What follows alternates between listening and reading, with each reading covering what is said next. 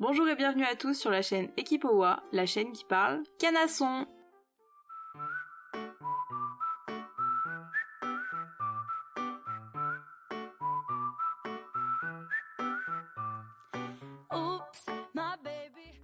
Aujourd'hui, je vous propose un contenu qui aborde un point précis de l'histoire de l'équitation, le débourrage.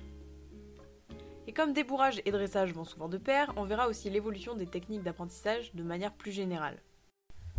Avant toute chose, le débourrage, pour ceux qui se demanderaient, c'est tout simplement le fait d'apprendre au cheval à être monté.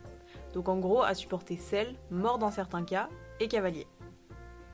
Étymologiquement, le mot veut tout simplement dire perdre ses manières incultes, et il était également utilisé pour parler de l'apprentissage des bonnes mœurs aux jeunes hommes. Donc pour les chevaux, c'est à peu près le même principe.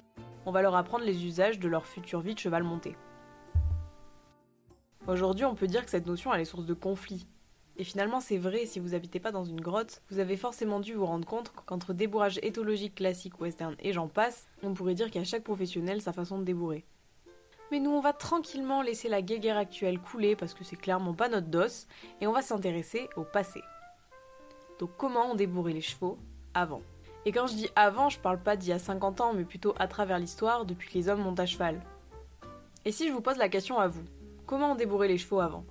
Qu'est-ce que vous me diriez? Donc à ce niveau-là, j'imagine que vous avez à peu près tous en tête des barbares dressant leurs chevaux à coups de bâton et peu intéressés finalement par le lien avec, euh, avec le cheval en lui-même. Ok ok, je caricature à peine, mais en vrai je pense qu'on a tous une mauvaise vision de l'équitation d'avant. Et pourtant, même si à toute époque il y a et il y aura des cons, c'était pas forcément le cas. Donc ce podcast, il est divisé en quatre parties. Déjà, on va commencer avec le poteau xénophon dont je vous parle tout le temps dans la Grèce antique. Ensuite, on fait un petit tour au Moyen-Âge, puis bim, virage à droite au 16e, pour finir par un dernier petit saut au 18e siècle. Première partie, la Grèce antique. Donc Xénophon, pour ceux qui ne le connaîtraient encore pas, c'est un historien, philosophe et chef militaire de la Grèce antique, ayant vécu au 4e siècle avant Jésus-Christ. On en parle souvent sur cette chaîne parce qu'il est tout simplement le premier à avoir laissé une trace écrite qu'on ait retrouvée concernant les chevaux. Merci à toi Poto, c'est très sympa. Donc dans tous ces différents livres, il explique comment élever des chevaux, les dresser pour la guerre, les acheter. Bref, il écrivait plein de tutos basés sur ses connaissances et son expérience en matière de cheval. Dans son livre de l'équitation, il nous livre notamment ses secrets sur le débourrage, et je vais vous les résumer en trois points. Premier point, déjà, il accorde beaucoup d'importance au fait de manipuler son poulain le plus tôt possible pour qu'il soit déjà familier à l'homme. Après, il faut dire qu'il se faisait pas vraiment chier avec ça parce que cette tâche était donnée au palefrenier. C'était à lui de lui apprendre que, je cite, la faim, la soif et tout ce qui peut le chagriner sont le résultat de la solitude, alors que la quiétude, la nourriture, l'eau, etc. lui viennent de la main de l'homme. En d'autres termes, il faut se rendre indispensable. Deuxième point, la désensibilisation est centrale. Pour Xénophon, il est indispensable d'avoir un cheval le plus froid possible à la guerre. Et pour lui, il est important de lui apprendre le monde extérieur avec des caresses et de la douceur. Il faut l'emmener dans des lieux fréquentés et le caresser quand il a peur un peu comme ce qu'on fait maintenant, ou en tout cas les plus sensés d'entre nous. S'il a peur, il conseille de lui faire voir et comprendre les choses. Si ça fonctionne pas, il faut soi-même toucher l'objet. Après ça, ça paraît plutôt logique, parce que si on lui tape sur le ciboulot au moment où il a peur, il pensera que la douleur vient de l'objet dont il a peur, et là c'est la cata. Pour reprendre ses mots, c'est en le caressant et non en le maltraitant qu'on lui apprend qu'il n'a rien à craindre. Ouais, il le dit mieux que moi, ouais. Troisième point, Xénophon nous dit de ne jamais mettre de colère dans nos relations avec les chevaux. Selon lui, la colère ne réfléchit pas et fait souvent faire des choses dont on se repent. J'ajouterai même à sa phrase, ouais, je me permets des choses, ouais, que c'est quand même largement contre-productif. Ok, ok, stop, on fait une pause. Jusque-là, on n'est pas encore arrivé au débourrage en lui-même. On reste encore sur de la manipulation en main. Rien qu'avec cette partie, on sent bien que Xénophon, il nous conseille majoritairement de prendre son temps et d'agir en douceur. Il est donc bien loin de l'image des grosses brutasses au cuit négatif qu'on se faisait. Ou en tout cas que je me faisais.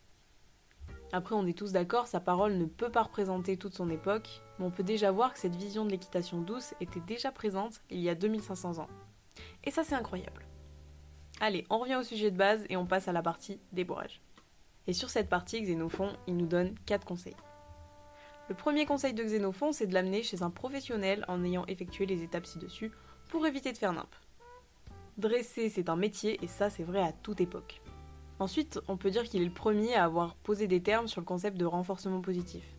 Ok, à aucun moment il pose vraiment les termes finalement, mais il propose clairement de largement féliciter quand il fait bien et lui dire lorsqu'il fait mal. Autrement dit, ne pas considérer l'arrêt de la punition comme une récompense en soi.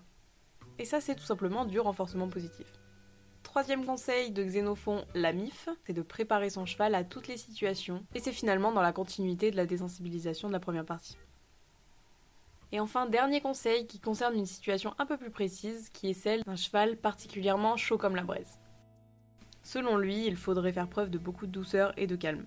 Finalement, un petit peu dans la continuité de toute sa pensée. Par exemple, il nous conseille de le laisser tranquille plus longtemps qu'un cheval lambda, de le faire avancer par les moyens les plus doux, le maintenir calme, augmenter les allures sans qu'il s'en aperçoive, etc. Pour expliquer un peu tout ça, il compare la fougue d'un cheval à la colère d'un homme et il nous dit qu'il faut l'apaiser et non pas l'agacer davantage pour en tirer parti. C'était quand même un sacré poète cet homme. Encore une fois, Xénophon, il n'est pas représentatif de toute son époque. Mais après, Andy Booth n'est pas représentatif de la note non plus. Il y a des gens bien à toute époque. Même s'il y a aussi des cons, certes, certes. Mais son approche bienveillante tranche bien avec l'image qu'on a en général de l'équitation avant notre ère. Ensuite, on va tranquillement passer à la partie 2 qui concerne le Moyen Âge. Le dressage au Moyen Âge, c'était avant tout un savoir oral transmis par la pratique et non par l'écrit. Hélas. Tout ça, ça a laissé très peu de traces sur le sujet et ça a longtemps fait penser qu'il n'existait aucune équitation médiévale. Tout ce qu'on sait, c'est que le destrier, donc en gros le canasson, devait suivre un long entraînement afin qu'il puisse par exemple changer pied au galop, se familiariser au bruit d'un combat médiéval ou encore courir vers un autre cavalier armé d'une lance. Quand on met en parallèle nos guignols qui ont peur du Shetland du pré d'à côté, on se rend bien compte qu'on n'est pas prêt d'aller combattre et que l'entraînement devait être sacrément costaud. Les premiers tournois apparus dans le courant du XIIe siècle avaient d'ailleurs comme but principal de familiariser les hommes comme les chevaux à cette nouvelle pratique de combat.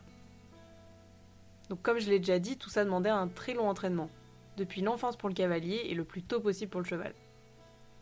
À part ça, du coup, on n'a pas vraiment d'idée précise du traitement des chevaux mais on voit encore une fois que le temps de dressage était très long et à aucun moment bâclé. Après, du débourrage du cheval dépendait la survie du cavalier au combat, et donc l'enjeu était un peu plus gros que les concours clubs dans le village d'à côté.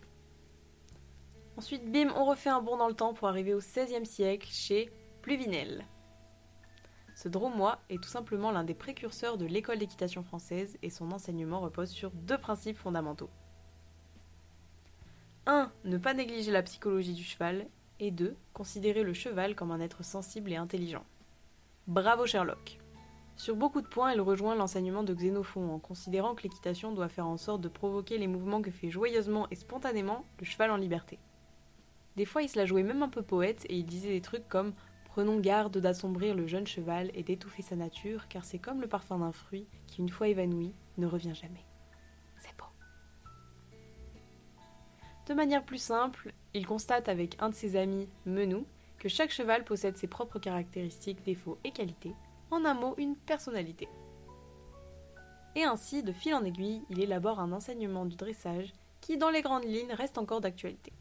Par exemple, il préconise plein de trucs qu'on connaît tous déjà, comme la discrétion des aides, les méthodes douces, l'emploi de morts simples au canon brisé, l'assouplissement de sa monture, le travail aux deux mains, n'utiliser les moyens artificiels qu'en complément, et surtout traiter les chevaux avec rigueur et discipline. Notre poète dira même, je cite, que la bonté l'emporte sur la sévérité, on ne doit battre un cheval que si sa désobéissance est fille de paresse. Donc déjà, calm down Quand il dit battre, ce n'est que mon interprétation personnelle, mais je pense qu'il ne parle évidemment pas de grosses planches à clous par la tête. D'ailleurs, c'est un des premiers à avoir mis des termes sur le concept qu'on connaît bien aujourd'hui de renforcement positif. Et oui, parce qu'après Xénophon, on n'en a plus vraiment entendu parler de ce truc. Pour en revenir aux avancées dans le domaine précis du débourrage, on attribue généralement à Pluvinel l'invention du pilier unique et du double pilier. Est-ce que vous savez ce que c'est, ces choses-là? Parce que personnellement, je ne savais même pas ce que c'était avant la semaine dernière. Comme vous pouvez le voir, le pilier unique remplaçait tout simplement l'homme au sol, censé tenir la longe. En plus du débourrage, il servait notamment à l'apprentissage des voltes rondes sur lesquelles le cheval peut chasser les hanches, puis à l'étude des sauts d'école. Mais plus Vinel, il en voulait plus, donc il a inventé le double pilier. Double pilier qui est encore utilisé de nos jours à l'École nationale d'équitation. Après, ce petit jeu a pas vraiment fait l'unanimité et a été tantôt utilisé, tantôt délaissé au cours de l'histoire. En 1682, Imboti de Beaumont, par exemple, écrira dans son livre Écuyer François qu'il ne se sert pas vraiment de cette fumisterie, parce que son but c'est de rendre le cheval réceptif à la main et au talon, et non dépendant de la longe et de la chambrière. Malinx le lynx. Et ainsi on arrive à notre quatrième partie, en faisant un dernier bond dans le temps pour atterrir une cinquantaine d'années plus tard, en 1733, chez François Robichon de la Guérinière, donc au XVIIIe siècle. François, c'est un écrivain historien, mais surtout écuyer français. Pour reprendre son titre, c'est un écuyer ordinaire du roi. Son titre, c'est simplement un titre honorifique délivré par le premier écuyer de France à des gros BG.